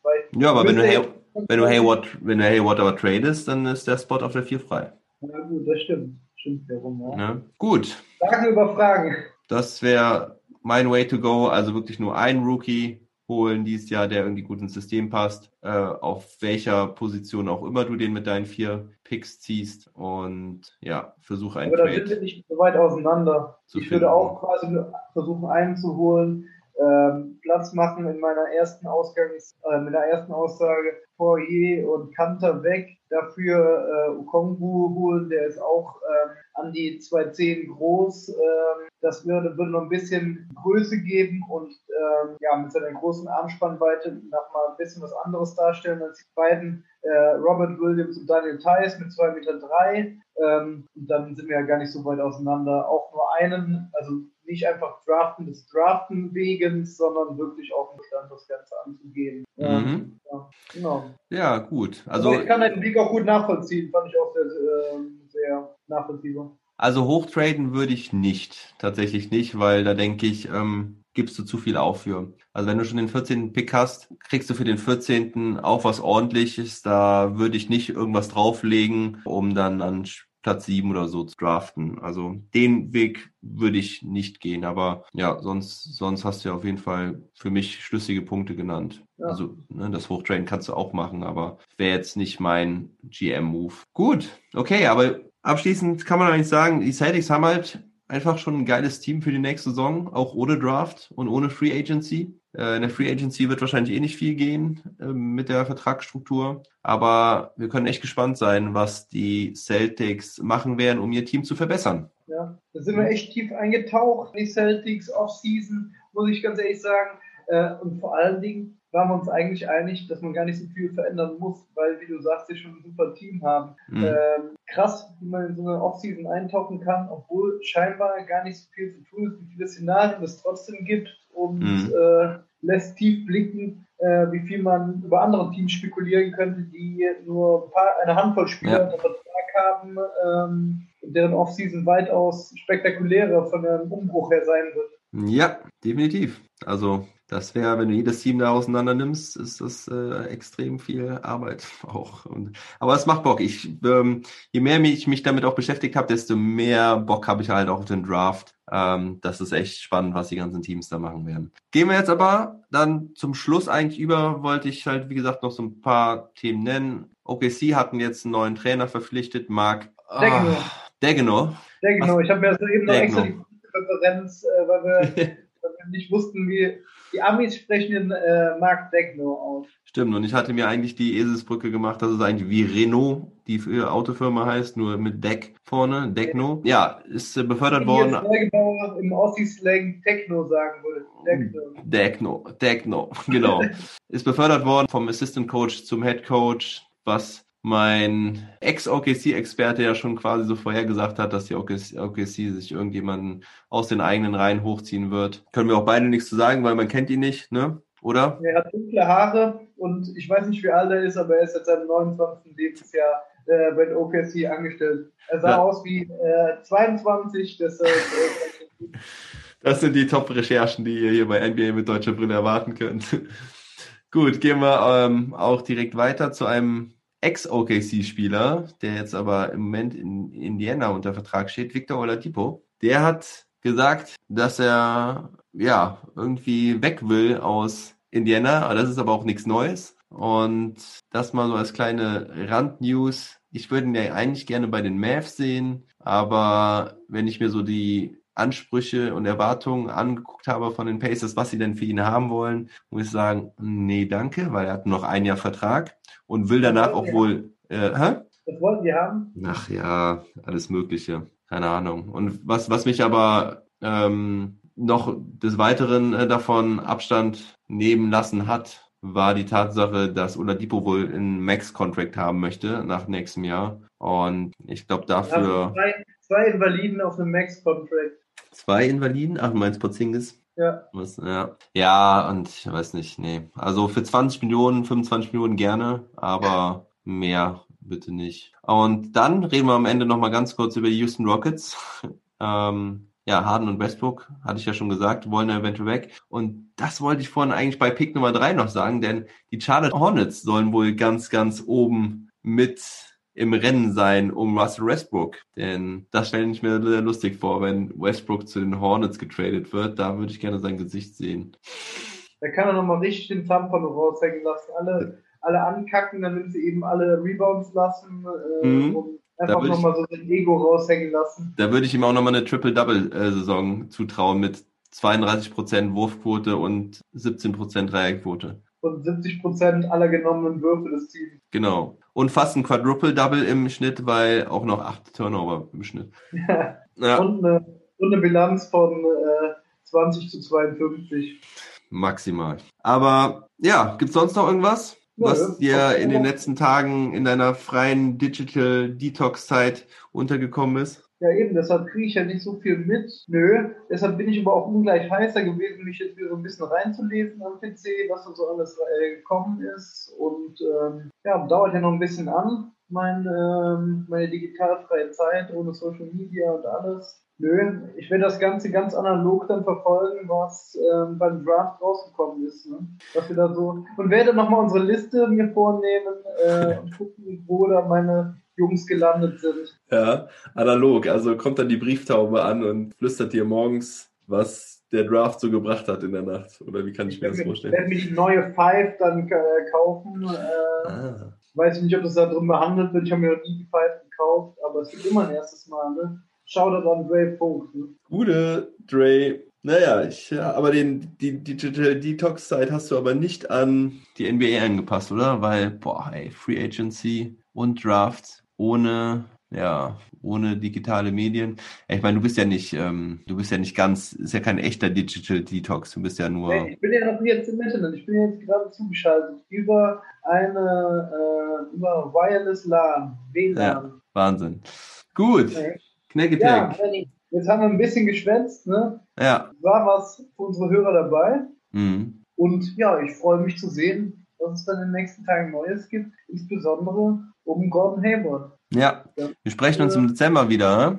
Definitiv. Ja. Und dann wissen wir schon mal was mehr. Ob Alexander Pokusewski äh, grün-weiß trägt oder wer die grüne Brille außer uns da aufhat. Neuerdings. Ja, alles klar. Knack Attack, ich danke dir vielmals und war ein schöner Boston Celtics Talk. Ja, Über hat den Draft.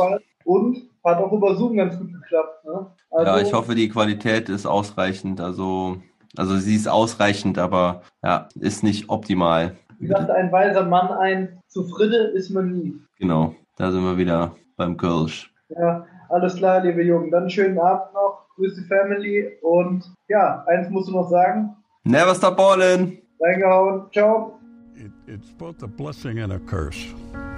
It's a blessing that you are picked to be in this organization because of the history. They think you can fit in. But then the curse is you got to deliver. Rookie of the year, Tommy Heinsohn found the range early on. Caruso has it intercepted by Heinsohn. You know, what it meant to me was I had so much fun. I was doing something I love to do. And if you're a, a person who enjoys what you're doing, life is fun. It's not working. World. When you're with a group of people that know how to win, it's really fun because everybody's involved with the effort and the result, not their own personal gain. I was delighted when I had the opportunity to coach the Celtic team because I knew I'd be involved in a management capacity dealing with very motivated people. The one thing I learned is that uh, you're really not the boss. what you are is helping the people get to where they want to get to.